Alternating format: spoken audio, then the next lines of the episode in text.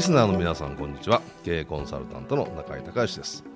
このポッドキャストのね、えー、経営コンサルタント中井隆義の幸せな成功者育成塾、えー、こちらの方もですねもう4年を迎えましてですね、えー、200回えー、ですね、えー、数えるというふうになったんですけれども、えー、この番組はですね私中井隆義が経営コンサルタントとして、えー、これまでまあ1200名を超える経営者の方の、えー、経営相談や人生相談を、えー、受けている中でですね、えー、気づいた、えー、いろんなまあ、経営をしていく上でね、えー、大切なことを、お伝えする。また、えー、リスナーの皆さんや、えー、私自身が中江塾というね経営塾をやってるんですけどそちらの塾生の皆さんからのいろんなその、えー、質問にお答えしていくということで、えー、やってます。で今回この番組をですね、えー、お手伝いいただいている菊田さんが1億ダウンロードということで1億すごいですよね。されたということで今日はキクタスの早川洋平さんに来ていただいてましてちょっと2人で喋りたいなと思ってます。では、早川さんよろしくお願いします。はい、えー、今ご紹介に預かりましたキクタスの代表でプロインタビューの早川洋平と申します、えー、今ですね中井先生から、えー、ご紹介いただいたように、えー、実はですね中井先生のこの番組を含めてですねダウンロード数が、えー、今まですべてお手伝いさせていただいている番組を足したらあの気づかなかったんですけど1億ダウンロードすごいですね。あの、意外と中井先生の番組もそうですけど他の方のあの番組のダウンロード数は計測してるんですけどそこに気づかなかったので、はい、まあ、せっかくなんで何か面白いことができないかっていうことで、はい、あの先生にもお話しさせていただいたんですけども、はい、あのー、まあ、今すごいっていただいたんですけどまさにその1億の中には中井先生の、えー、このリスナーの皆さんたくさん聞いてる方のダウンロード数も入っているので、まあ、せっかくなんで皆さんにも何かプラスになれることがないかなと思いました、今日はですね、えーまあ、テーマとしては人生を変えるポッドキャストの聞き方使い方ということでですね、あのすでに聞いてる方とても人生に生かしていただいていると思うんですけども、えー、具体的にはですね中井先生の番組をはじめとして例えば本田健さんだったり他にも、えー、著名な方今配信させていただいているんですけど皆様に、えー、オールスターでご登場いただいてですね、えー、この辺りを皆様に、まあ、5分から10分ずつぐらいお話を聞いていただいて、えー、皆さんが今後よりねポッドキャストとか人生を生かせるように、えー、何かヒントを探っていきたいというふうに思っています。はいえー、ということでですね当然のことながらトップバッターは、えー、中井先生にお話を伺いたいと思いますのでどうぞ楽しみにしていただければと思います。はい、よろしくお願いします。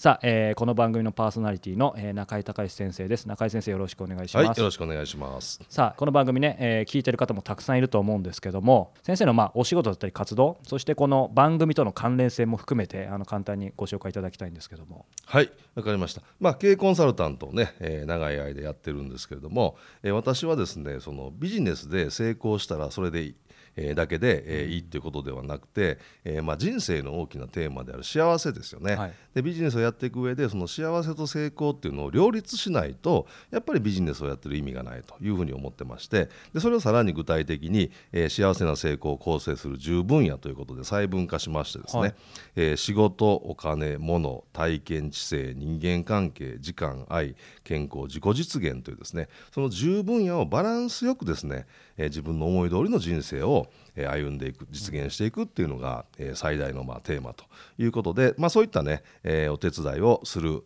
え意味でこの番組をやってますし、まあ、実際具体的にはまあ、コンサルティングの活動もやりながら、はい、えー、中井隆義経営塾で、まあ、塾生の皆さん今900名ぐらいいらっしゃるんですけども、えー、その塾生の皆さんの指導をさせていただいていると、まあ、いうようなことで基本はあの経営コンサルタントなんで、はい、そのビジネスっていうことがベースなんですけども、そこから派生して、えー、人生を幸せな方向にっていう、えー、そういうことをテーマに、えー、活動してます。なるほどあの成功っていうとやっぱりねどうしても仕事とかお金っていうところがまず来ますけど、はいはい、今のその十分野がやっぱり大事ってことですよね。そうですよね。だからその仕事と仕事で成功してお金が、えー、すごくまあたくさん、うん、えー、得ることができたと。でも人生ってそれだけじゃないんで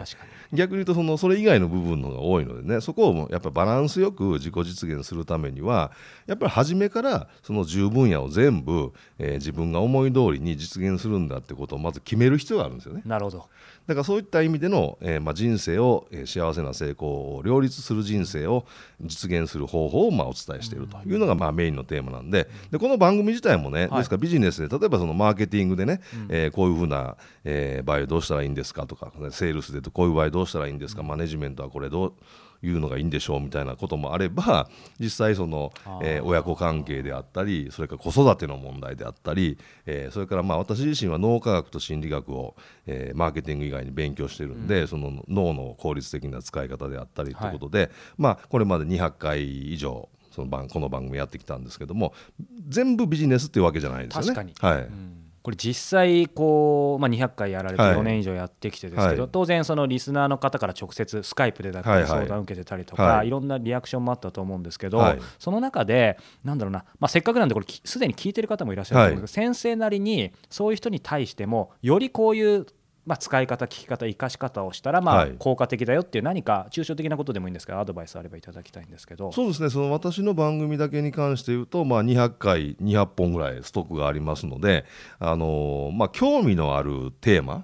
を自分でざっとこう探してもらって、うん、その順番に全部聞かなくてもいいんで、その興味のあるタイトルのやつを聞いてもらって、で基本1本10分から15分ぐらいで、あの簡潔で聞けるようにしてますので、はいそこからこういろんなヒントを得ていただきたいと思いますし、何度も繰り返しになるんですけどそのビジネスだけが人生のすべてじゃないんで、はい、それ以外の部分も特に、あのビジネスマンの方はね、うん、あの聞いていただくと参考になるかなというふうに思います、今聞き手に対してのアドバイスというか、はい、コメントだったと思うんですけど逆にですね最近やっぱり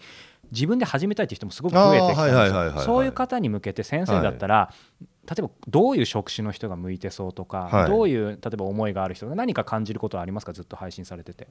そうですね、まあ、どういう業種の人っていうのは僕はあんまり関係ないと思ってるんですけど、うん、その自分のその例えば私もそうですけどその中井孝義っていう個人のキャラクターで、はい、まあ、ビジネスをやってるみたいな人はもうこれベストなツールだと思うんですよね。うん、だからなんかそのまあ、メディアの中でもちょっとこうニッチじゃないですか、はいはいはい、これ正直な話ね。でもニッチな分自分の個性が出せるし自分の言いたいことにこう制限もあんまりかからないから。ピンポイントでいけますよね、はい、だからその例えば中井孝義っていうキャラクターででやってるんでこういう切り口で自分の思うことを、うん、あの自分の思う通り喋れてるっていうことなんでその自分の名前でビジネスをしてる人。なるほど。これはねもう最適なメディアだと思いますね。ありがとうございます。本当に最後なんですけど、はい。はい、あのせっかくね今日いろいろお話しいただいて番組聞いてみたいっていう方もたくさんいると思うんですけど、はい、なんか今後こんなことを発信していきますよでもいいですし、まあ、こんなふうに聞いてほしいっていうのを改めて最後に一言いただけると嬉しいなと。そうですね、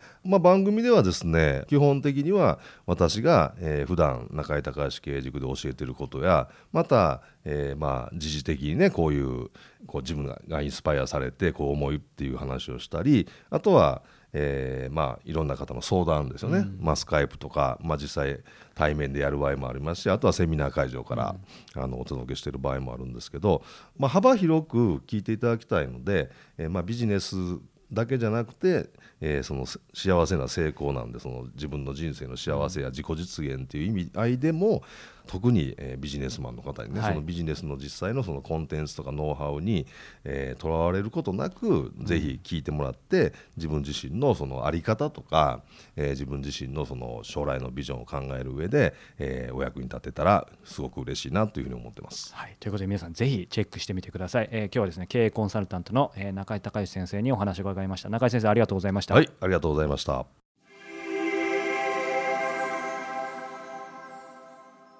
さあ、えー、石原明の経営のヒントプラスパーソナリティで経営コンサルタントの石原明さんにお話を伺いたいと思います。石原先生よろしくお願いします、はい、よろしくお願いします。ポッドキャストの番組そもそもなぜやろうと思ったかっていうと、まあ、僕はあの外資系の教育の会社にいて、はい、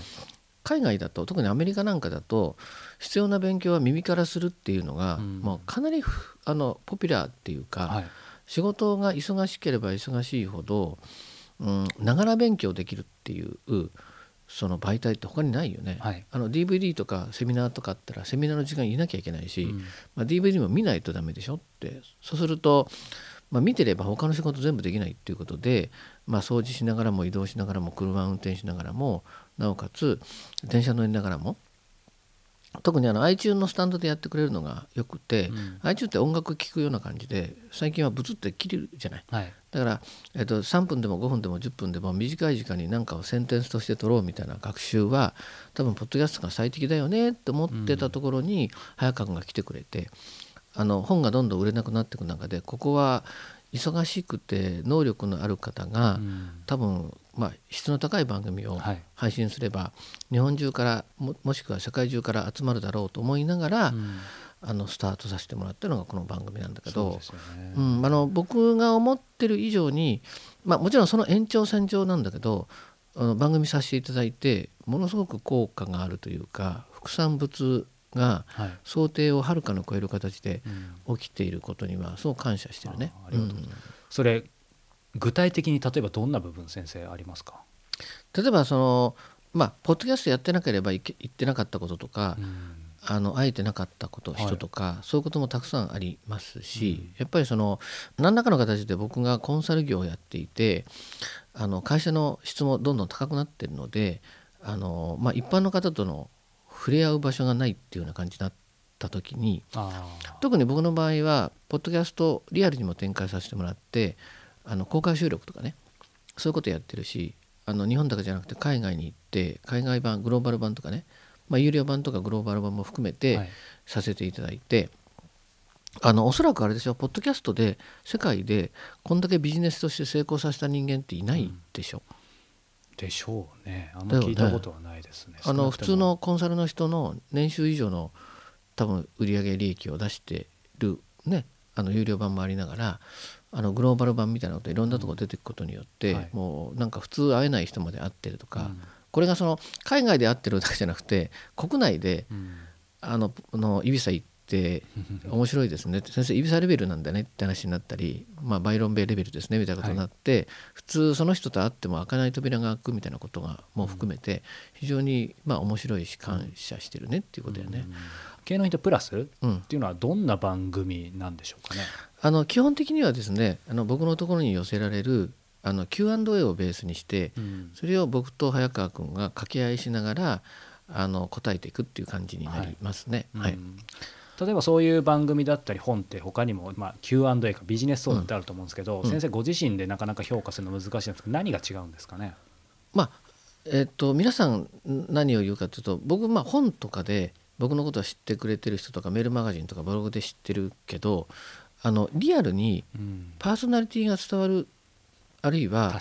まあ途中からもうあの質問によってはスイッチ入っちゃって、うん、あの相当高額でやっているコンサルの片鱗みたいのが 喋っちゃいますよね。でしょ、うん、タイトルは結構ねエッジが効いてるタイトルが多いですからね。そうそうそう、あとはそのどこまで物事知ってる人なんだ、この人はってって石原先生の思考の中に落ちちゃいますみたいな人もたくさんいると思うんで、はいあのまあ、うちのサイトに石原明系のヒントに来てもらうと過去のおすすめのランキングで、うん、とりあえず10個ぐらいこれ聞いてみたらみたいなのがあるから、はいうん、それ聞いたら面白いし、うん、スキルチェックで言うと自分がこの番組聞いてみて全く分かんなかって言ったら、はい、多分今のビジネスで勝てないはずなので、とにかくいっぱい聞いていくうちにいっぱい聞いていくうちにねどっかであこれ分かるっていうところが分かった瞬間に頭の方が僕の話してるそのレベルにそのピントが合っちゃうのよ。はい、で合っちゃったらもう一回昔の番組聞いてもらえるともう全く別に聞こえるような感じになるとも思うので、あの分かってる方はもっともっと先に思考を巡らせて分かんない方はこのレベルまでついてくるためにはあの相当頑張んなきゃいけないと思いながらもいろんな番組を10分ぐらいだからね芸能ヒントプラスはね。で無料でやってますからタイトルあのこういう内容でやってんだなっていうの興味あるものをつまみ食いしてもらって、それでスキルをもうなんか一気に上げられるまあ方法として、まあ、ツールとして活用してもらったらいいかな経営やビジネスの健康診断で使えそうですねまず最初に。ということで経営のヒントプラス毎週金曜日配信で、はい、えー、300回超えてますのでぜひ皆さんチェックしてみてください。ね、ということで石原明の経営のヒントプラス、えー、パーソナリティで経営コンサルタントの石原明さんでした。石原先生ありがとうございました。はい、ありがとうございました。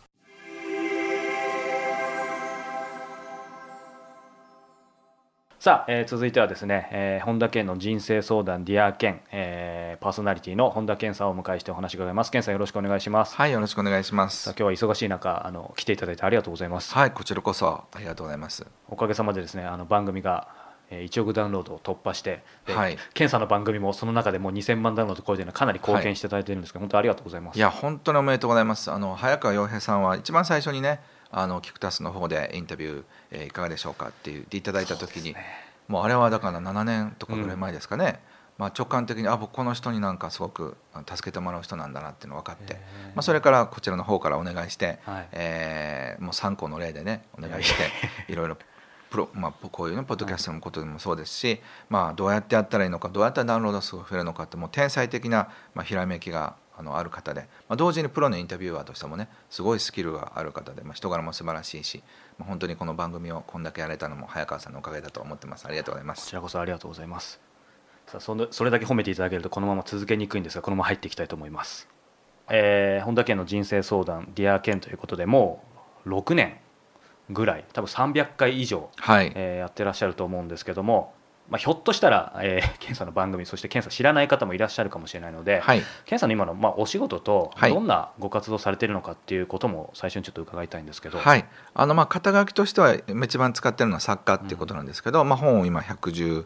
冊5冊ぐらい書いてまして。超えてますか、はい、あのユダヤ人大富豪の教えとか、えー、きっと良くなる未来を選べる、えー、大好きなことやっていきよう最近ですと、えー、20代にしておきたい17のことのシリーズが今190万部売れてます。はい。なので、えーまあ、お金幸せ、えー、そして才能をどうやって見つけるのか、えー、どうやって生きるのかっていう、まあ、生き方の本を書いてますね。はい。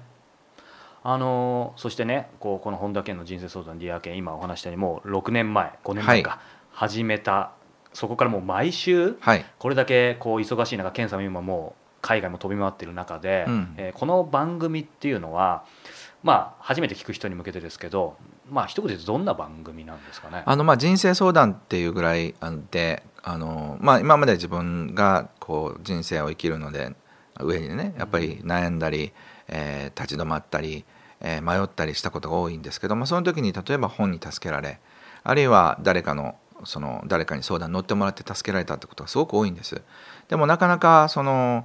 こういい本に出会えなかったり、うん、あるいは素晴らしい人物に出会えないっていう時もやっぱりあってそういう時にはこういう番組が助けになるんじゃないかなと思って、まあ、人生相談を始めたんですけど、まあ、面白いのは自分と直接関係ないのを聞いていてもなるほどなと思って反省したり、えー、こうやってもう少し勇気を持って頑張ってみようと思ったり誰か他人がそのそういう相談してるっていうのを聞くだけでも結構元気になれるんですよね。多分だですからこれがえ何千万人の人たちがね最終的に聞いてくださってるっていう風な結果につながってると思うんですけど、うん、まあ、やってる本人が楽しいので、うん、毎回毎回面白いなこの質問っていうのでね、うん、まあ、笑ったりわあドキドキドキしたり、えー、大丈夫だよって言ってみたり、まあ、そういう意味ではこちらもすごく学びになってますね。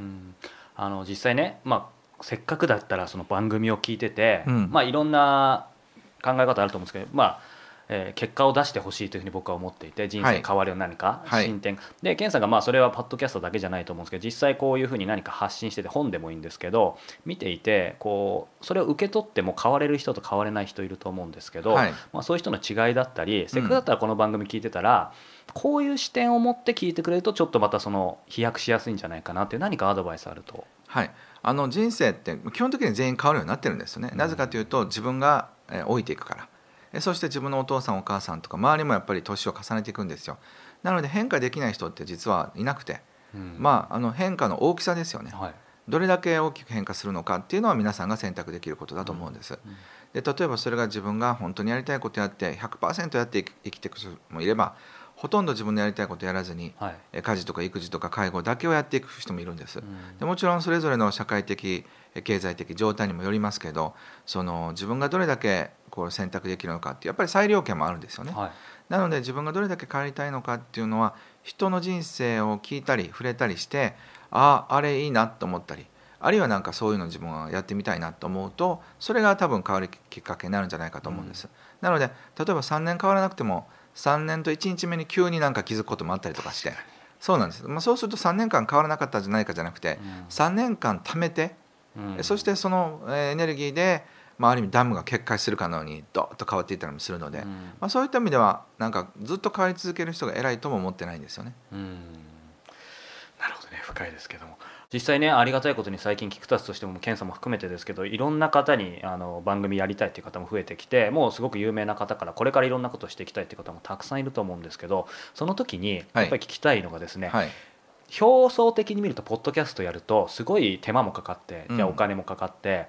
うん、なんで無料でこれでなんでみんなやるのっていうのをよく聞かれるんですけど、うん、この辺は健さんどう考えてますか？まあ、例えば、えビジネスとかマーケティングに見るとその無料で聞いてくださってる人が多ければ多いほど、まあ、告知効果あるってなりますよね。で僕は感情的には実は僕のあのメンターのライムさんのメンターだから、まあ、ある意味そのメンターのメンターなんですけどあのルネ・バンダール渡辺先生っていう方がいらっしゃってその方毎週火曜日占い師で先生術で有名な方だったんですけども、えー、毎週火曜日家に帰ってその時に8時から9時まで、えー、相談の電話がつながる方だけ無料で受けてたっていうことをずっと生涯やられた方なんですでそれはもうその鑑定料が高すぎて普通の OL の人とかはなかなか受けられないので、まあ、あの女性誌とかに占いのコーナーを始めた方なんですけど伝説のあの先生術の世界で大物なんですけどそんな方が毎週必ず飲み込むことあって、えー、火曜日だったか木曜日だったかの1時間を無料で割くと。これにすごく感動して、で僕もやりたいなと思ったんですけど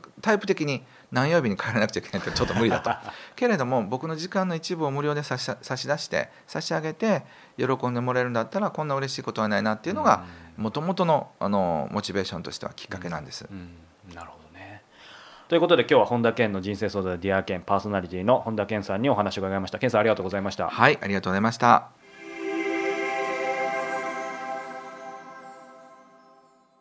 さあ続いては、えー、高島美里の今すぐやれ。今日から私も幸運体質パーソナリティの高島美里さんにお話を伺いたいと思います。高島さんよろしくお願いします。よろしくお願いします。さあ、えー、高島さんの番組聞いてる方はもうおなじみだと思うんですけども、はい、えー、初めてっていう方もいらっしゃると思うんで高島さん今どんな、まあ、お仕事だったりご活動、はい、ライフスタイル送ってるんですかね、はい、そもそも。あのね一言で言うと自由人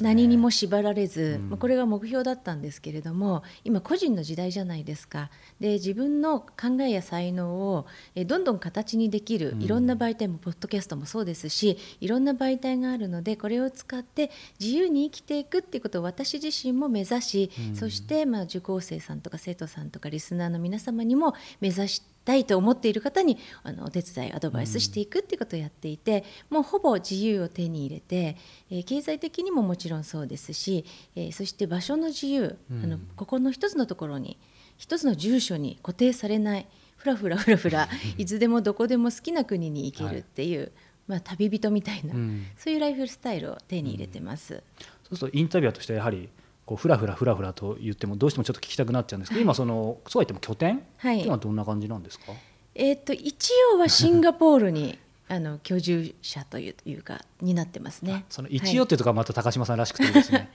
そうですね。うん、まあシンガポールにずっといるつもりもなくって、うん、好きな時にパッと思いついたら違う国に行くかもしれないし、うん、それは明日かもしれないし、何も固定されてないという状態です。ね、まあそこの今の導入だけで少しワクワクしてきたんですけど、そんな中で、はい、えー、まあ自由人っていう言葉とはある意味ちょっとまあ、対局というか、はい、ちょっとエッジが立っててすごく聞きたいんですけどタイトル、はい、今すぐやれと、はい、この辺に込めた思いと、まあ、その番組で実際お話しされていること、どんな感じなんですかね？私はあの、まあ、双子育児中の主婦の状態というか社会的弱者ですよね、まあ、言ってみれば。という状態から今の自由を手に入れていて、まあ、本当に何にも縛られず子供がいるからとか夫の仕事が何とかだからとか夫がダメって言うからとか親がどうだとかっていうのを一切気にせず、もうやりたいことをやってきたんですね。でこれをできたどうしてできるんですかと。質問が非常に多いので、まあ、いろんな質問にお答えしているうちに6年経ってきたと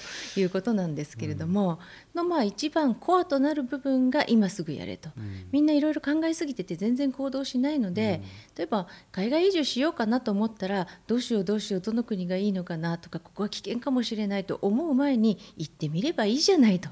いうことなんですよ。もう全てあの今すぐやれに集約されていると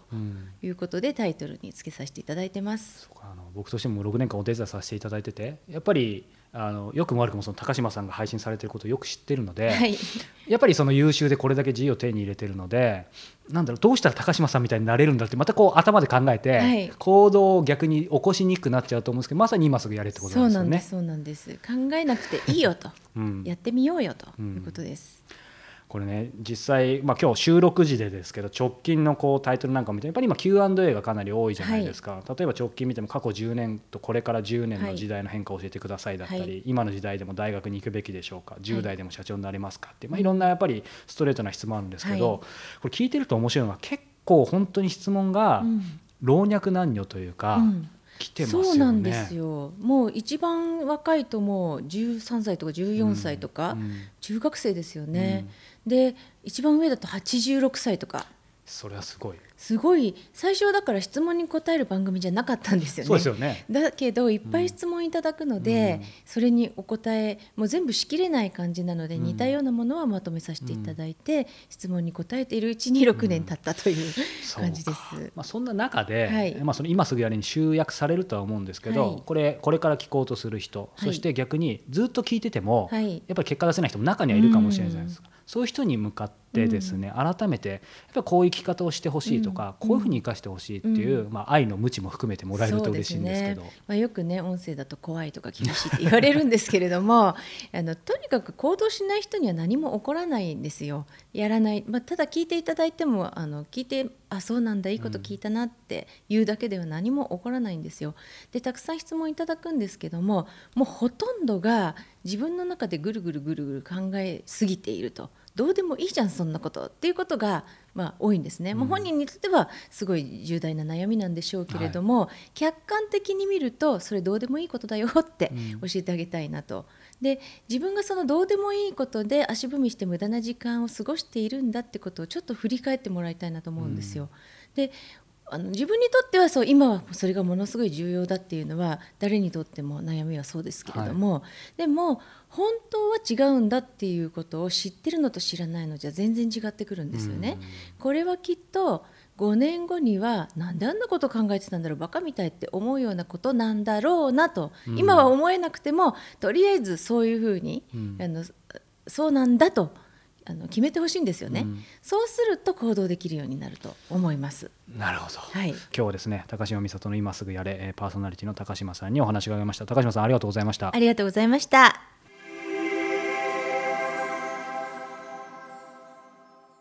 さあ続いては、えー、ラジオ和田カフェ、えー、パーソナリティの和田博美さんにお話を伺いたいと思います。和田さんよろしくお願いします、はい、よろしくお願いします。さあ、えー、これ聞いてる方和田さんの番組お聞きでない方も和田博美さんもうほとんどの方ご存知だと思うんですが念のため、はい、和田さんあの自己紹介って今あんまりする機会ないかもしれないですけどあえて失礼を承知で自己紹介をお願いしたいんですが。私自己紹介すごく下手くそなんですよ。貴重ですね えー、自己紹介すごく下手くそで一体自分が何やってるか聞かれると分かんなくなるんですけど、まあ、本書いてますよね、はい、営業とコミュニケーションと要点思考とか考え方の本。あとあ手帳ですね、うん、手帳も11年目ですね。手帳とかもやってまして。うんあと講演セミナーとかもやってまして。コンサルティングもやってますね。はい、まあこんな人にできるんだろうかって今声聞いてる人不安になると思うんですが一応そんな仕事をさせていただいて本を書いて、えー、13年になりますね。はい、実はあの私がやらせていただいている「キクマガ」という番組ですねもう和田さん覚えてないと思うんですけど多分6年ぐらいまで出ていただいて、はい、でそのプロフィールを僕もこの間拝見したんですけど、ええ、いい意味でですけど、え、あんまりねその肩書きがないんですよね。他の方ってなんかあるじゃないですか。どんな肩書きです例えばあの実はいただいた名刺には作家って書いてあるんですけどそれ作家だったり、コンサルタントとか、はいはい、だけど僕が印象的だったのはその、うん、ペリエっていう社名だった時に、はいはい、その株式会社ペリエ代表取締役っていうふうには書いてたんですけど、はい、結構その作家とかコンサルタントもしくは他の言い方って和田さんできそうな感じするんですけどその辺意外と名乗らないというか何かあるんですか？何やってるか分かんないからじゃないですか。あのちょっと名前つけづらいなってちょっと思ってたんですよ。うん、なビジネス書だけじゃないですか絵本もやるしエッセイもやりやるしジャンルが非常に広い中でビジネス書っていうのも言いづらいしじゃあ講演セミナーだけじゃなくて朗読とかもやっぱパフォーマンスとしてやるのでそれもあれだラジオはなんだかんだ言って10年ですし、はい、なんかねちょっとこのあのまた絞りづらいっていうのもあったので、それで。なんて言えばいいんだろうって思った時期はありましたね、うん、まあ、最近も面倒くさいから作家とかって言ってますけど、はい、少しイメージ湧いたかな？湧いたと思うんですが。どうですかね？なんかなんなんだろうこの人みたいな感じかもしれないですけど、あでもね和田さんおっしゃったように、はい、えー、この和田カフェ、はい、えー、自体ももう10周年迎えて11年目、はいということですけども、うん、えー、そういう意味で、えー、この番組、えーまあ、小田さんの方からですねどはい、どんな番組なんですか？これまた一言で難しそうな感じ僕予感してますけど。もうあの人生が変わる番組だと私は思ってます。あのまあ、ちょっとあのラジオの関係で上ステーションがインターフェムとかキッス FM とか、えー、とラジオ関西とかいろんなところちょっとステーションは引っ越してるんですけどど。11年目の間にね。ただそこで各その拠点拠点でたまたま聞いてくださった方の、まあ、感想にはそういう感想が多く溢れているので、あの出会いなんだなと思ってます。はい実際僕も実はあのずっとお手伝いさせていただく前から番組聞かせていただいてるんですけど、はい、なんだろう。最近のこう配信されてるあの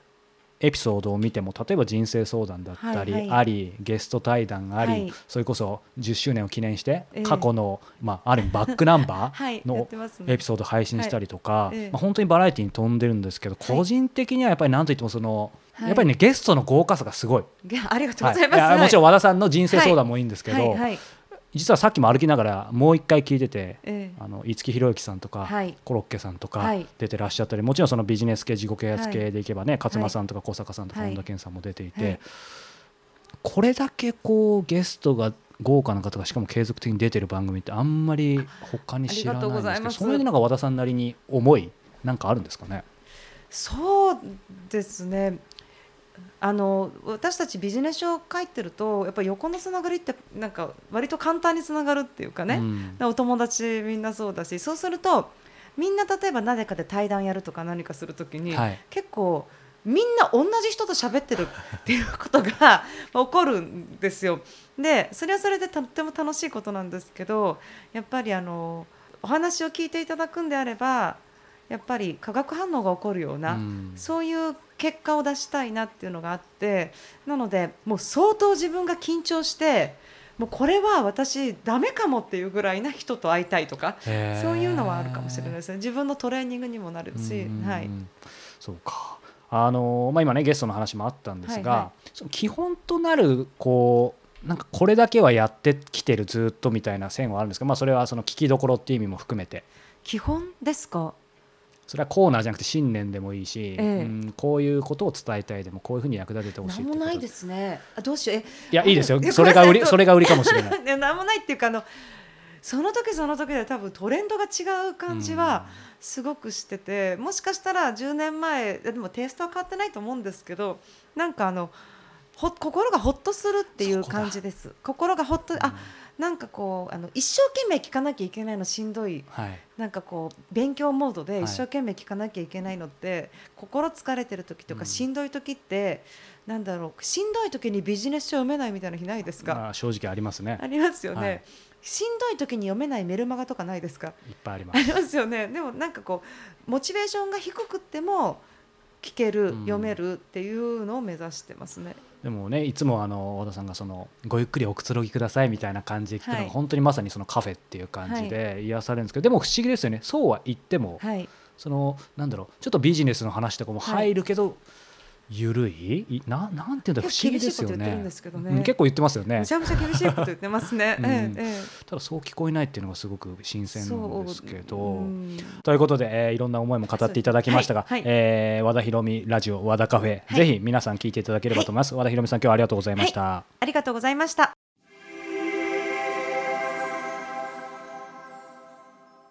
さあ、えー、長谷の金曜は聞き込み寺、えー、パーソナリティの長谷さんにお話を伺います。長谷さんよろしくお願いします。はいはい、よろしくお願いします。さあ、えー、長谷の金曜は聞き込み寺ということで、寺というキーワードがあったので、親と、えー、ひょっとしてと思ってる方もいると思うんですけども、長谷さん今お仕事というか、お仕事、はい、お仕事って言っていいのか分かんないですけど、はい、どんな？まあ、僕はあの随願寺っていうお寺の住職であり、はい、またあの社会法人えー、森田睦美会の理事長であり園長であり、はい、まあ、保育園とか老人ホーム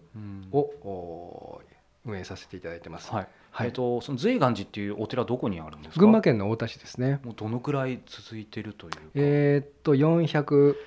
九十年ぐらいかな。そうすると室町後期から。何代目になるんですか？僕は二十七代目、まあ、昔はお坊さんは結婚してないので、はい、まあ、大体人生三十年ということで、はい、はいなんかもうそこから1時間ぐらい話聞きたいんですけども、うん、そんな長谷さんがね、うん、このポッドキャストをもうやられてあのこの金曜聞き込み寺そしてその前身の番組見るとも相当多分200回ぐらいやってるんじゃないかな、まあ、近いですね。と思うんですけども、はいはい、今回のこの金曜聞き込み寺、うん、どんな番組なんですかね。これねまだ聞いたことない方もいらっしゃると思うんで、はい。まああのまあ、僕はお坊さんなので、えー、人生相談悩み相談ということを、まあ、実際お寺で、えー、しているんですけども、はい、やはりそれをこう広く多くの方に、まあ、仏教では小老病死宿泊とか言いますけれども、まあ、悩んだり困ったり苦しんだりしている方々の相談をまあ、全国規模、世界規模でやりたい、うん、まあ、僕の思えばその布教ですね、はい。はい、そういった方のお手伝いをすることによって、うん、実に僕の勉強にもとてもなるっていうことです、うん、はい、でもあの個人的にはですけどやっぱお寺ってすごく今注目を浴びてると思うんですけどまだまだハードルが高いっていうところ正直僕はあるんですね。あそうですか、でもそんな中でもこうした柔らかい番組をやっていて、その番組の内容を考えてまあいろいろ頭悩ませたり正直あると思うんですけど、はいはい、僕面白いなと思ったのはこの番組がえーと、何かもちろん長谷さんが教えを解くこともありますけどどちらかというと長谷さんがいろんな著名な方にしかも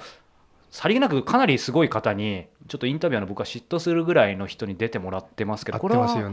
すごいですよね。鳥越俊太郎さんとかも他にもたくさん、ね、あのえーと、川島龍太さんとか、はいはい、この辺はどういう、まあ、コンセコンセプトっていうかどういう感じでやってるのかなってまあ、早川君に負けないようにっていう。そこですか。はい、はいまあ、あの師匠がいるからね、早川君っていう、はい。まあ、早川君に比べればまだ可愛い方かなっていう。そこでライバル心をね燃やされても いやあのライバルだと思ってなくてですね、まあ、僕はあの 自分が一番楽しんでるっていう、多分早川君もそうだと思うんですけど、まあ、この番組を、まあ、言い方よくないけど利用して、いろんな方にインタビューできるっていうのは、あのとてもありがたいですね。うんうん。うん、で単純に当たり前ですけど自分だけのためにやっていたら、ね、そんなたくさんの何万人の人に聞かれないでしょうし、ね、聞いてる人はすごいためになってると思うんですけど、はい、それ、ね、実際聞いてるリスナーの方からのフィードバックだったりとか長谷さんなりに会いたい人に会いながらやっぱり布教活動それこそ人の心を救ってるっていうふうに僕は感じてるんですけどその辺はどう考えますか？僕はあのもう宗派を超えて、うん、またあの宗教を超えていろんな方にお会いしています。で底辺に流れてるのは命っていうことなんですね。はい、そういったことに、まあ、関係していたり、えー、する方々にあえてインタビューに、うん、まあ、僕の番組ですから行っていて、あのー、まあ、経済とか政界とかそういったところはあのあえていかないんですね、うん、そういったそのお坊さんとして命に関わる悩んだり苦しんだりする時にこういった人たちがこういう考え方で乗り越えてきたみたいなお話をたくさんの方にお聞きして、僕も勉強になるし聞いているリスナーの方にもとてもいいだろうという思いでやっています。まず僕やっぱ今分かったんですけどまずいい意味ですけど長谷さんが本気で聞いてるじゃないですか。本気です。やっぱ本気で聞いてるとね答える人って本気で答えてくれるから、うん、そこから出たエッセンスってやっぱり長谷さんだけじゃなくて当然聞いてる方にだからあんななんかこう刺さるというかいい言葉が出てきますよねああそうですねあの皆さんこう喜んでっていうか、あの出てくださってますね、うん、長谷さん自身がですねもうずっと番組やってきて、うん、っていうことだと思うんですけどそのそもそも、まあ、やり始めようと思った理由っていうのをまずシンプルに聞きたいんですけどそうですねあの先ほど言いましたように、まあ、僕のお寺で、まあ、講演会をやるなりしても最大300とか400人で集めてお話をしてっていうことなんですね。でもこういったその、うん、便利な媒体が出てきたことによって数万人、数十万人の方に聞いていただける、はい、これはあのすごいことですよ、うん、つまり僕がラジオ番組持ってるっていうことなので、ねうん、一切編集されないじゃないですか、うん。うん、それが伝えられるっていうのはとても素晴らしい世の中になったなと思って、これを使わない手はないなっていうふうに僕は一番最初に思いました、でもう一つこれはあんまり人には言わないことなんですけど、まあ、僕はバツイチでねあの実際自分の子供とは一緒にもう数年いないわけですけどじ本当は子どもたちに自分の背中を見せたいんですよ、うん、日々、はい、でもそれができないので子どもたちに聞いてもらったらいいなって思ってあのやっているとこもあります、うん、それとこれがあと数年残るっていうことだよね、うん、いやもっと残りますよ。この世があるあこの世がある限り。残るっていうことは例えば僕が亡くなった後もこれはあの、残るっていうことだよね、はい、これは素晴らしいですね。あ。ちょっとジーンときましたけども確かにそうですね、はい。はい、ということでですね今日は反省の金曜は聞き込み寺パーソナリティの長谷さんにお話を伺いました。長谷さんありがとうございました。はいありがとうございました。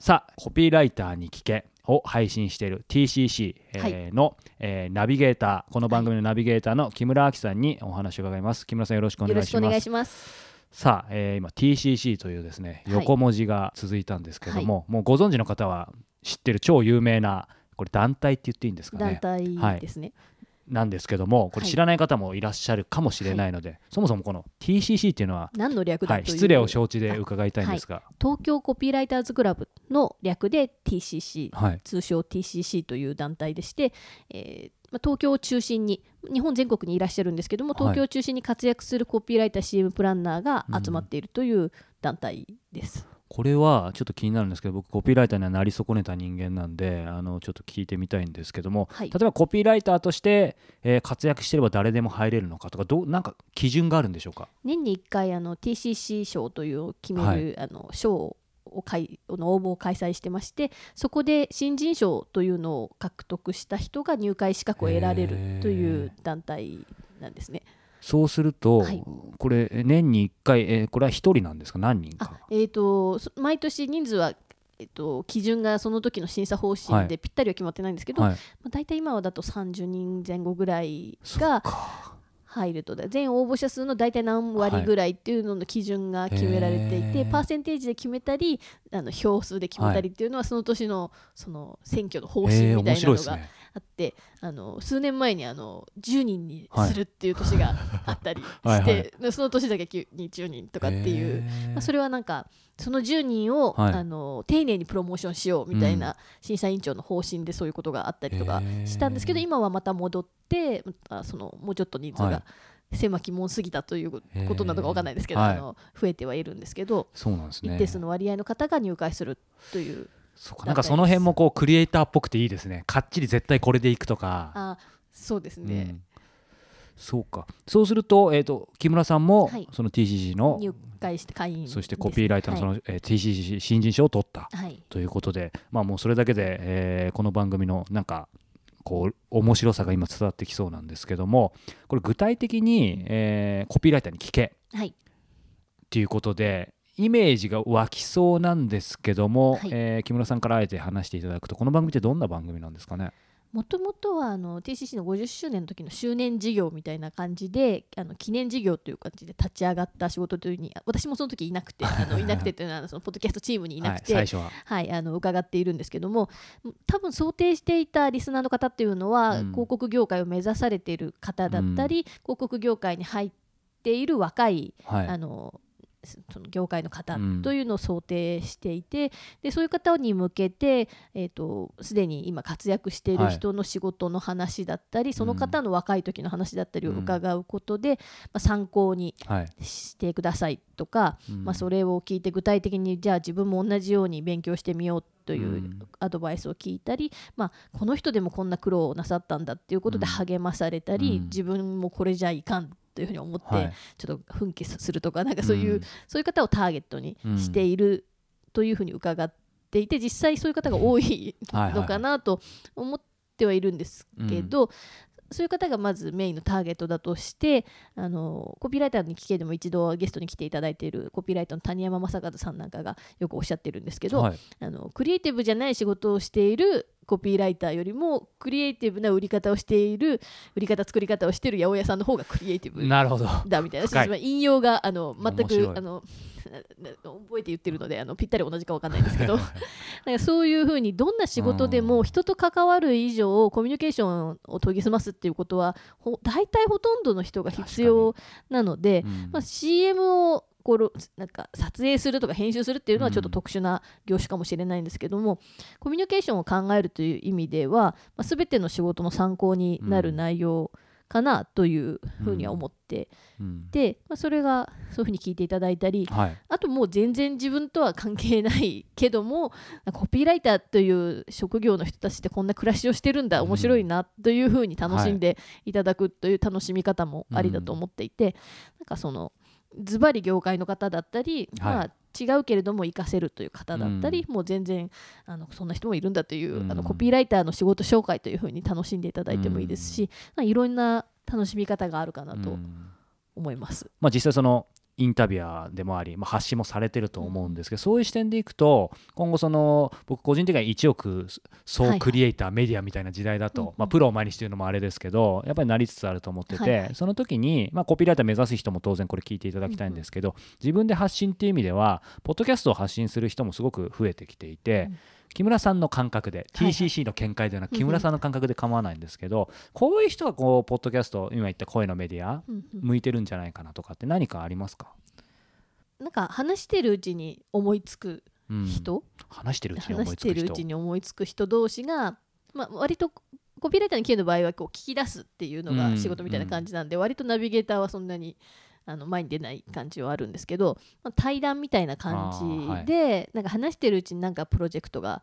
生まれたりとか、うん、なんかそういう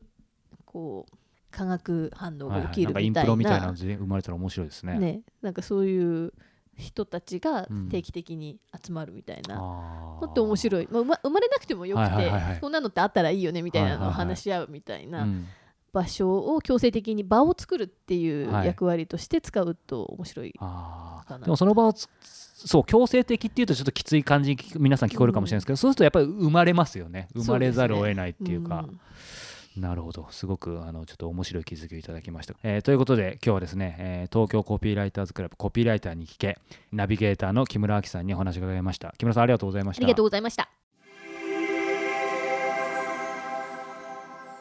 さあ商売の極意と人間の科学パーソナリティの小坂雄二さんにお話を伺いたいと思います。小坂さんよろしくお願いします。よろしくお願いします。さあ今日はですね、えー、小坂さんのここ、えー、ワクワクマーケティングの実践会のサロン。サロン。はい、はい、会員さんがいらっしゃる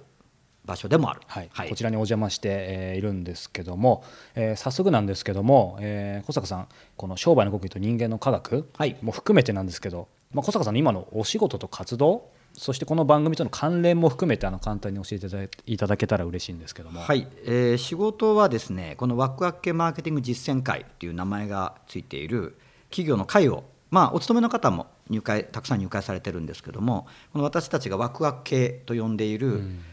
まあ、なんて言いますかねこうビジネスの考え方でありやり方であり、まあ、フレームワークでありメソッドでありそういった知識体系をみんなで学んで生かしていくというその会を運営するってメインの仕事でやってるんですが、うん、まあ、こういう会の運営の背景にあるものが一つ、まあ、研究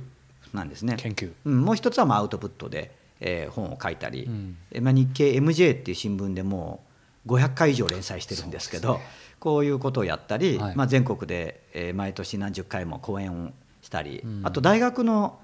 客員教授を4つもやってるので大学で講義をしたりみたいなそういうアウトプットと、はい、それから研究っていうのはま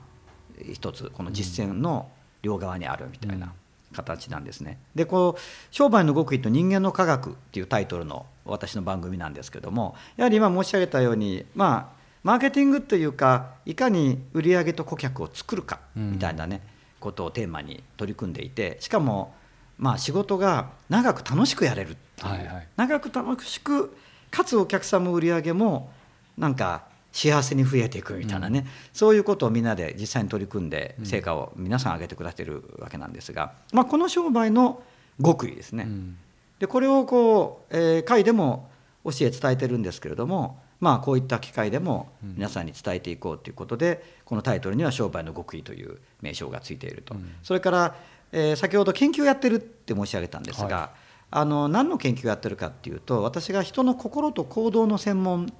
でこの特に心っていうと多くの方は心理学っていう学問が浮かぶと思うんですが、まあ、心理学は科学ではないのであのこの人の心と行動のメカニズムとそしてまあちょっと小難しい言い方になりますけどもこの人の心と行動というものがどう織りなされて、例えば売上という結果が生まれるかみたいなねこういうまあ現象の科学というんですが、こういったものを科学する分野がありまして、これを専門的にやっていて、まあ、2011年にはまあご評価いただいて博士号をいただいたと。ですからかなり研究科学的な研究が背景にありまして、まあ、これを大きなその下支えになっているのでこのタイトルの後半に「人間の科学」という言葉がついているということで、まあ、ある意味こう自分がやってる仕事を端的に表現したタイトルにもなってるんですが、まあ、表立ってはね本書いたり講演したりっていうのが目立ちますけどまあ、作家であり講演家っていうのは、うん、むしろこうよく外から見える側の仕事であって今申し上げたようなところが自分の仕事のメインになっているという、うん、やはりあのどういう方にをイメージしてるかってやっぱり仕事やってる方でもちろんあの大学で私講義するのでうん、で大学で何の講義してるんだっていうと実は仕事やってる人に言ってるのと同じような話してるんだけど大学生めっちゃ受けるんですよ。はい、で私の講義結構人気講義になるんですけれども、うん、まあそのレギュラーであんまり持たないですけどね客員教授だから。なんですけれども、まあ、そういうことで言うと私の話に関心を持ってくれるのであれば、うん、もう学生さんでもいいんですが、はい、やっぱり私の関心事が人間の科学というか人の心と行動でありそれがそのビジネスの現場でどう出るかだから、うん、からそこに関心ある人にとっては非常に面白いんじゃないかと思うんですよね。で特に仕事やってる方はやっぱり例えば営業であれば営業の予算があったりどうやってこの予算達成しようかとか、うん、あるいはお店やっててなんかやっぱ最近ちょっと客離れしてるなとか、はい、いろいろこう課題があるんですよね。でそういう課題解決に直接つながる話っていうのは僕は案外私の番組では多いと思うんですよ。こうダイレクトに例えばこういうこうこういうことで今回売り上げが悪いんですけれどもこれどうしたらいいでしょうかみたいな話ではない。でそういう意味では抽象的かもしれないんだけどやっぱり人間っていうのはこういうきっかけでこう動くんだよねとか、うん、で人間の集団である社会っていうのは今こういう方向に動いてるんだよねとか、うん、そういう話が私の番組は多いので、うん、しかもそれがなんとなく私がこう思うんですよっていうことだけを言ってるわけではなくてやっぱり科学的な裏付けがあったり、はい、ある種の研究知見をバックにして言ってたり、うん、そういうことが多いですから、うん、非常にこう自分の仕事をより良くしていくっていうことから言うと、はい、そのまさに商売の極意がそういう意味では語られてると思うので、まあ、そのちょっとこう自分の悩みどころみたいなものだったり、あるいはもっと実現したい目標だったりビジョンだったりを何かこう小坂さんの話を自分の中でちょっとこう咀嚼してというか、うん、置き換えて使えるんじゃないかっていうふうに聞いていただくと非常に役に立つ番組なんじゃないかと思う。確かに。ポッドキャストに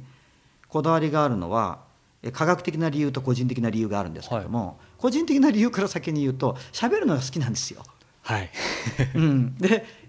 まあ、講演っていう機会はなかなかこう限られていますしそうすると連載のコラムにしても本にしてもああの広く手に取る側の事情で手に取れるものってやっぱ書き物になるじゃないですか、うん、だけど私喋る方が好きだし喋る方が得意だし喋、うん、る方が伝わると思うのでやっぱりこのポッドキャストなるものが現れた時に、うん、来た来たみたいなね、うん、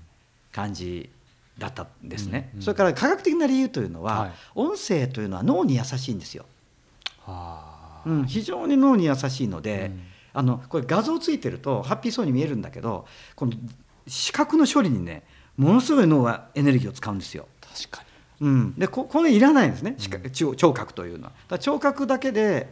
情報を入れていくっていうのは非常に脳にとってよくてやっぱりこういうこう情報の我々ので言えば配信の仕方だし、うん、リスナーにとれば受け取り方っていうのは、まあ、ラジオが古くはそうですけど、やっぱなくならない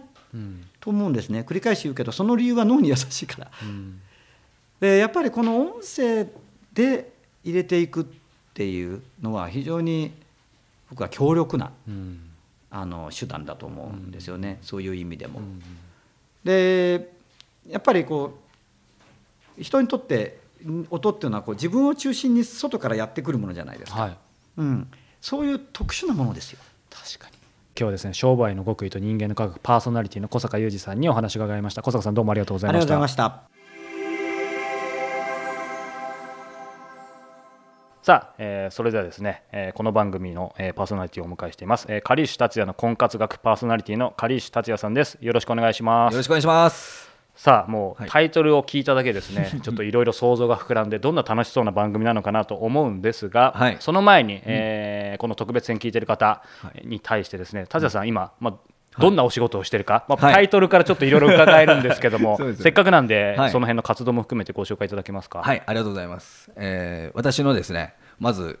職業というところは婚活のプロデューサーということをさせてもらってるんですけど、それは何かっていうとこれからまあ結婚したいと、まあ、婚活デビューをする方をちゃんと売れれる人、イコール成婚できる人になっていただくためにまず外見とか内面とかそういうものをまあしっかりとその方の合ったやり方でプロデュースをして、ちゃんと婚活をして結婚していただくっていうところの、まあ、仕事をさせていただいてるっていうのが、はい、一言言うとそんな感じです。なるほど。これちなみにまあ婚活って今ね、まあ、まさまさに婚活って言葉があるくらいですから、うん、まあ、ブームでありブームというよりも本当に必要で今あるってことだと思うんですけど、うん。はい、達也さんそのなんて言うんでしょう。僕正直婚活よくわからないところがあるんですけど えと実際プロデュースしてるのは男性だったり女性だったり、まあ、年齢層だったり、そういうのはどういう感じなんですか、そうですね。やっぱり一番多いのは30代前半から40代前半、うん、ここですね、うん、でなぜかっていうとやっぱり結婚したいっていう気持ちになるのは20代だとまだね、遊びたいんですよやっぱり。恋愛したかったり、うんうん、まあ、その場だけの恋愛もね、はい、まあ、その20代しかできないじゃないですか、はい、なのであまり本気で結婚したいっていう人たちは20代は正直少ないん。で、でも30代に入ってくると特に女性はそのお子さんのこととかがあるんで、まあ、30代のうちに本気で結婚したいっていう方が多いですね、うん、で40代に入ってくるとやっぱり男性の方がちょっと多いんで。そうなんですね。そうなんですよ30代半ばぐらいまではまだ一人で遊びたいっていう気持ちが、まあ、男はね。分かりませんか、はいはいはい、なのでそういう人たちが多いかなっていう、うん、なんか今この分析だけで番組になりそうですけど。そこで、えー、この番組では、はい。まあ普段そういうお仕事をされてる中で、まあ、その婚活学ってことなんですけど具体的にはどんな感じの番組なんですか、はい、そうですね、まあ、そこではまずはその結婚するためには条件が必要だっていうことをよく言ってるんです条件。はい、なのでそれって何なのかってなったらやっぱり例えば、まあ、見た目が良かったりとか、はい、まあ、見た目だけではやっぱりダメなんで、心がというふうなね例えば性格だったり、話し方だったり立ち振る舞い方だったりこういうようなことの総合プロデュースをできるための、まあ、具体的な例だったりとか、あとはじゃあご縁っていうところって何かっていうと目に見えないものじゃないですか。はいなのでその目に見えないものをどれだけ感じれるようになるかっていうことを、まあ、科学的な部分から見たりとか、はい、脳科学的な部分から見たりとか、なんかちょっとまあ、スピリチュアルや的なところから見たりとかっていうようなことを、まあ、お話しさせていただいている番組です。これですよね。あのリスナーの方からもちょっとお便り来たりとかもあって、はい、まあ、本当にその婚活のラジオって感じはするんですけども、ね、これあれですか、ちょっとひねくれた質問してもいいですか、はい、あの婚活学って根底から崩してしまったらあの僕退場しますけど、い、やもちろんその婚活をしたいっていう人にはもうど真ん中だと思うんですけど僕ね、い、そのいつも聞かせてもらってるんですけど、結構その例えば婚活中の男性、うんだけじゃなくて当然女性もだし、はい、あとそのもうすでに結婚してる人とかでも、はい、なんか気づきになりそうだったりそれこそビジネスにも使えそうなことだったり、はい、なんかそういう感じを受けたんですけど、その辺ってあの達也さんなりにはどう、あそんなふうに捉えてもらってれば、ね、めちゃめちゃ嬉しいです本当ですか？もうさすが早川さんいやいやいやそれまさに僕はあの婚活学っていうのをテーマにはしてるんですけど、うん、やっぱりこれなぜかというと今職業がそこなんで、うん、だけどあのお話しさせてもらっていることはもう人間学なんですよ。なるほど。なのでその人とお付き合いしていくっていう人生の中で多分一番大事なことだと思うんでその人間のあり方だったりとか、はい、そこの、まあ、ご縁だったりとか、うん、そのどうやってその人たちとコミュニケーションを取っていくかっていうところをベースに考えたものではあるんで、うん、なのでまさに言っていただいたように、婚活だけではなくビジネスとか恋愛、うん、あとは、まあ、その他いろんな仲間とのコミュニケーションとか、そういうところをテーマにしてると。なるほど、今聞きながら思ったんですけど、そういう意味ではその30代40代で、はい、まあ、特にその結婚されたい方はもちろんど真ん中だと思うんですけど、はい、そこで結婚するためにはやっぱり単純に、はい、まあ、見た目とかも大事でしょうけどそれだけじゃなくてやっぱり人間力磨かないとっていうところとつながるってことですかね。あもうおっしゃる通りですね、そうか。なんでこれ多分ね結婚してる方もこの特別編聞いてる方たくさんいると思いますけど、ど真ん中の方以外も、うんまあ、僕は何が言いたかったかっていうとあの聞くとためになりますよってことが言いたかったんですけど、ね、ありがとうございます、はい、なるほど。なんか目がキラキラして素敵なラブコネクトなんですけど、はい。あのー、もう一個聞きたいのが、はい、実際そういう感じで、うん、まあ、達也さんもそうだと思うんですけど、はい、ポッドキャストって僕自身も昔その聞く側だったんですけど、はい、やっぱりまあ、ね、iPhone 持ってる人も増えてきて、うん、自分で配信したいっていう人がすごい増えてきてるんですけど、うん、僕自身も相談受けるんですけど、せっかくなんで達也さんだったらどんな、まあ、人とかタイプの人にお勧めしますか、その自分で作る配信するっていう意味だと。なるほど。もうそれはまず一つは自分で何かを今まで一生懸命頑張ってきてなんかこう生き方とか、あり方とかそういうなんか自分流の哲学的なものだったりなるほど。あとは何かをこう今まで勉強してきて、それをまあもっと腹に落としたい人とか、でそれを配信することによってこれ絶対役に立つだろうなって思える人は絶対やった方がいいです、なるほど。例えば、まあ、もし具体的に言えるとしたら僕が今やっているようなお仕事の人もそうですしあとは例えばコーチングとかやってる人だったりとかあとはコンテンツっていっぱいあるじゃないですか。なんか、はいはいはい、例えば占い師の方だったりとかあとはなんていうんですかね。なんかこうそれ聞きたいってやっぱ思えるものっていろいろあると思うんで、うん、なんかそういう B2B その企業対企業でやってる人っていうよりは自分個人の人を相手にされてるお仕事の人にはすごくいいんじゃないかなっていうのは思いましたかね。なるほどありがとうございます。はい、ということで、えー、今日はカリシュ達也の婚活学、えー、パーソナリティのカリシュ達也さんにお話が伺いました。達也さんありがとうございました。ありがとうございました。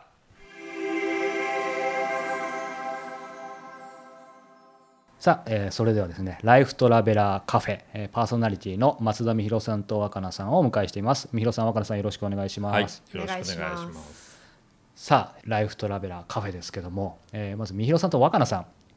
まあ、結構ねあのお二人有名人なのですでにポッドキャスト聞いてる方知ってるとは思うんですが念のため、はい、念には念をして2人今どんな、まあ、お仕事というかそれこそライフスタイル送ってるのかっていうのを教えてもらいたいんですけど。ちょっと仕事が不明なのでライフスタイルからいきますか。はい。ライフスタイルは、まあ、月によって若干違いがあるんですが、はい、多くは1か月のうち3週間ぐらいを、まあ、日本じゃないところを旅をしてまして。そうすると4分の3は日本にいないと大体。そういうことになりますね。そうだね。本当にいない時はずっといないもんね、うん、すごいな。そうだね、うん、そして、うん、まあ、ご夫婦で世界を。そうですね。ずっと2人で、はい、いろんな国に行って、うんうん、いろんな人に出会い、うん、その土地のものを食べ、うん、そこポイントですよ。食べ。なんかそこで出てきた面白いアイディアをビジネスにしたり、はい、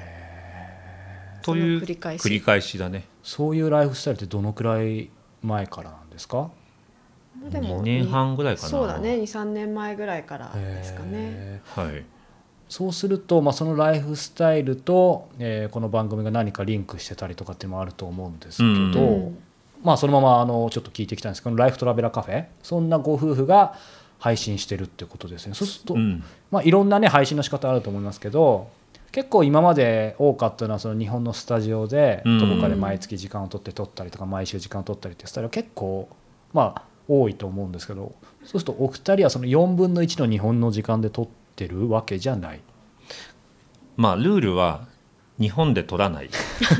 なるほど。それは普通からするとちょっとありえないですよね。ちょっと外れてますね、はい、それがまあこの番組のコンセプトでもコンセプトっていうか大事にしてることでもある。うん。でも大事にしてることは、えー、あそもそものこの番組の始まりあ聞きたい。なんだけど僕たちがずっといろんなところを旅してていろんな人に出会ってそこで聞く話生の話ってすごく面白いしその聞いたエッセンスを僕たちも人に伝えたいと思って、うん、まあ、帰ってから友人たちに伝えたりするんだけども、伝えきれないのね。三浦さんでもなんか伝えるのすごく上手でいろいろ物理的な回数もあるし、あそもそもね、うん、あとは数も伝えられる数も、ね、人にしか伝えられないからね。うん、でそれが、まあ、せっかく素敵な人と会って、うん、僕たちもすごくいいなと思う話を聞いてるんだからそれを分かち合いたいなと思って始めたのがこのポッドキャスト。うん、そうかそっからなんですね。うん、だからそうするとなんとなくその分かち合い世界で見てきたこと経験したことをお二人の言葉で話してるって感じはするんですけど、うん、まあ、それだけちょっとワクワクしてきたんですけどもうちょっと具体的に言うと、うん、例えばどどんなことをその中で話してるんですか？ああのインタビュアーという仕事だと多分こんなことをインタビューしたいっていうのがあると思うんだけど僕たちのそのコンセプトは、えー、日常会話なので、ぱ日常会話っていうことはスタジオじゃ取れないんだよね。そうですね、うん、そしてその人がお気に入りの場所、うん、その人がお気に入りの場所に行ってそれはカフェだったり自宅だったり外だったりするんだけれども、うん、そこでただ会話をするように会話をするようにじゃない会話をしてるところを iPhone で撮ってると。だから会話するようにじゃなくて会話しての会話をそのままだからこんなことっていうのがなんか毎回全然違うんだけども何も決めずに聞くんですよ、うん、何もなんだろうこういうこと聞きますねとも言わずに、ただじゃあ始めますねって言って始めるんですよ。ちょっとインタビュアーとして勝負してる僕にとっては結構ね へこむんですけどいやいわゆるだからオフレコを取ってるってことですよね。そうそうそうそうそうそう逆転の発想っていうかなかなか普通じゃありえない。編集なし。そうそうそうそう。いやその空気感って多分これ聞いたことある方はすごい伝わると思うし、うん、ある意味今もこれもちろん撮ってますけど、うんうん、まあ、よりリラックスしてるし、うん、まあ、でもこんいつもこんな感じですよね。そういつもこんな感じですね、いつもこんな感じ。でもやっぱりなんか人ってあの本当にリラックスしていたりとかあの心を許したやっぱり人に対してこうお話しすることって意外となんだろう素の状態だったりするじゃないですか。うん、なんかそういったその人の素の状態が私たちもなんか、まあ、ゲストはね友人だったりするので大,、大好きなのでなんかそこを引き出せたらと思って一応やってるんですね。まあ、お二人こうそういう意味ではポッドキャストの特性を、まあ、僕自分がやってる側なんでどうしてもちょっと聞きたいんですけど、うん、一番生かしてると思うんですよね。その聞くのがいつでもどこでもですけど、うん、配信も実はいつでもどこでも作れるじゃないですか。うん、でやっぱりそういう人に向けてポッドキャストをこれから始めたい人例えばどんな人が向いてるとかなんかこういう人いいんじゃないっていう、なんかお二人のイメージありますか？どんな人がいいかな。でもシンプルになんかただ、自分がいいと思っているものを分かち合いたいっていうただそこだけの思いを持ってる人はすごく向いてると思います、ね、なんかこう形にあんまりとらわれないし、まあ、場所にも時間にもある意味とらわれなくてでもすごく分かち合える素晴らしいツールだと思うので、うん、とてもそれが純粋に伝わるのがポッドキャストかなと思って、うん、そんな感じの、ね、方がいいんじゃないかと思うけどね。あとは、うん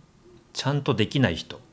ちゃんとできる人じゃなくて？あそうちゃんとできる人はねラジオ番組やった方がいいんですよ。そうそうそうなるほどね。で尺な番組の長さもね、はいはい、今日は5分で来次の週は10分でもいいわけだし、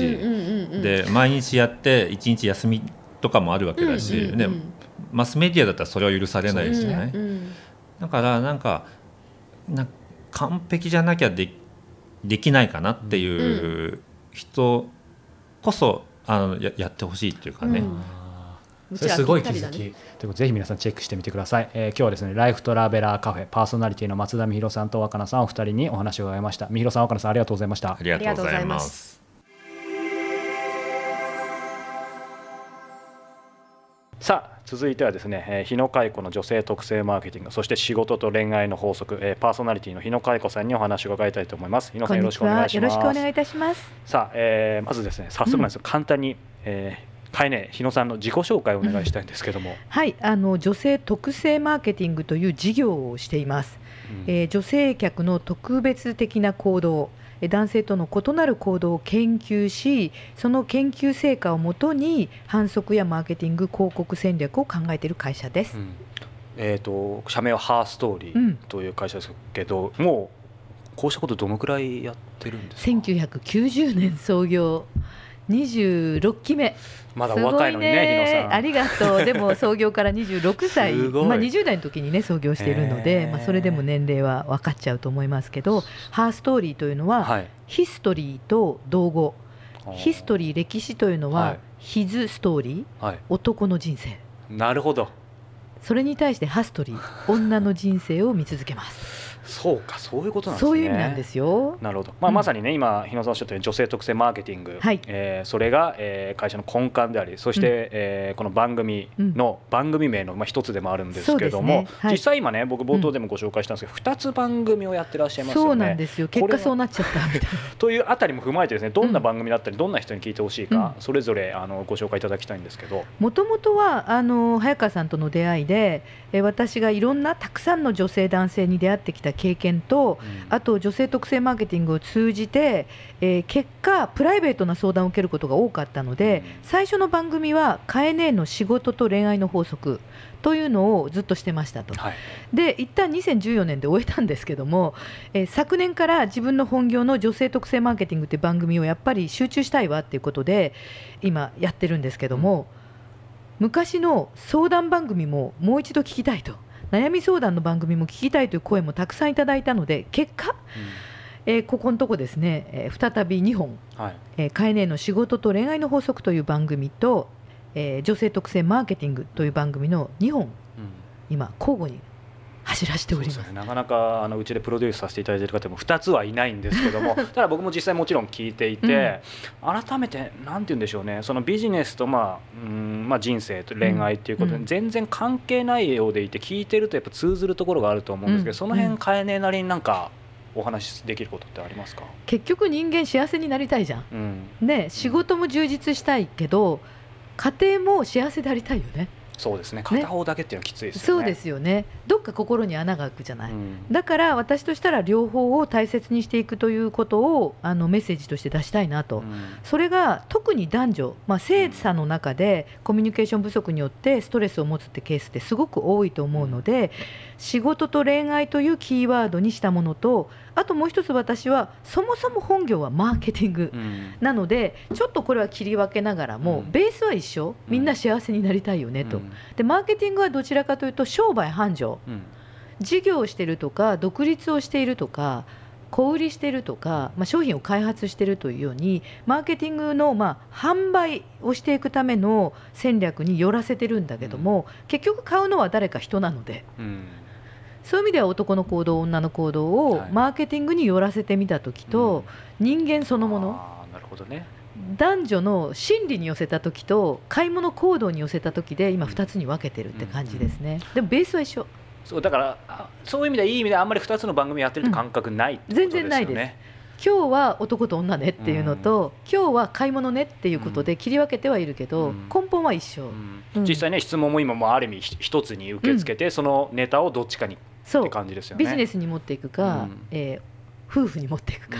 恋愛に持っていくかのところですね、うん、なぜこう番組を続けるのかとかポッドキャストやってみてこんなことが面白かったなとかっていうことは、あの生の声を聞いてみたいんですけど。配信し続けた理由は驚くことにまあ、自分の想像以上なんだけど私まあ講演が多くてね、ね、各地に行くんですけど、まあ、ポッドキャストしてる方ってそういう有名人とか講演してる方とか多いと思うんですけど九州でいつも聞いてますとかなんか四国行ってもいつも「買えねえ聞いてるんです」っていう人が講演会場にいたりするわけですよ。そうするとへえんかね会わなかったはずの人とこんな風につながるんだとかねあと番組の中で、えっと、例えば私に取材に来た人が実は編集長のようなポストの方が番組聞いてて私にアクションしてきたとか取材させてくださいって言ってきた人が実は向こうもメディアの人だったりみたいなことで割とこうリンクしていく。ということが結果としてこう広がっていくっていうことがあったので、これはゆなんか有効なメディアだなと思ってます。うん、ありがとうございます。あの特にまたピンポイントで聞きたいんですけど、うんうん、実際ね始めてみたいっていう人もいると思うんですけど、うん、今変えねえなりに感じるのは、うん、こういう例えば職種でもいいし、まあ、こういう思い持った人でもいいですけど、うんうん、は向いてるんじゃないかなっていうもし何か頭にあるとしたら。そうですね。やっぱり自分の持論を持ってる人持論、うん、でそれが少なくとも多くの人に届けたいと思う、まあ、ものがあるなら、まあ、コンテンツですよね。私で言うとそれ好き嫌いはあるかもしれないけど女性特性マーケティングというものを研究し続けてきた。でその研究の成果を人にやっぱり知ってほしい。でそれをいい悪いの評価も含めてね知ってほしいなっていうことがあるんですね。やっぱりあのポッドキャストっていうのはそれを生の声で自分なりに届けたいネタとかコンテンツがある方は向いてると思いますね。はいということで、えー、今日はですね日野佳恵子さんにお話を伺いました。かえねさんどうもありがとうございましたありがとうございました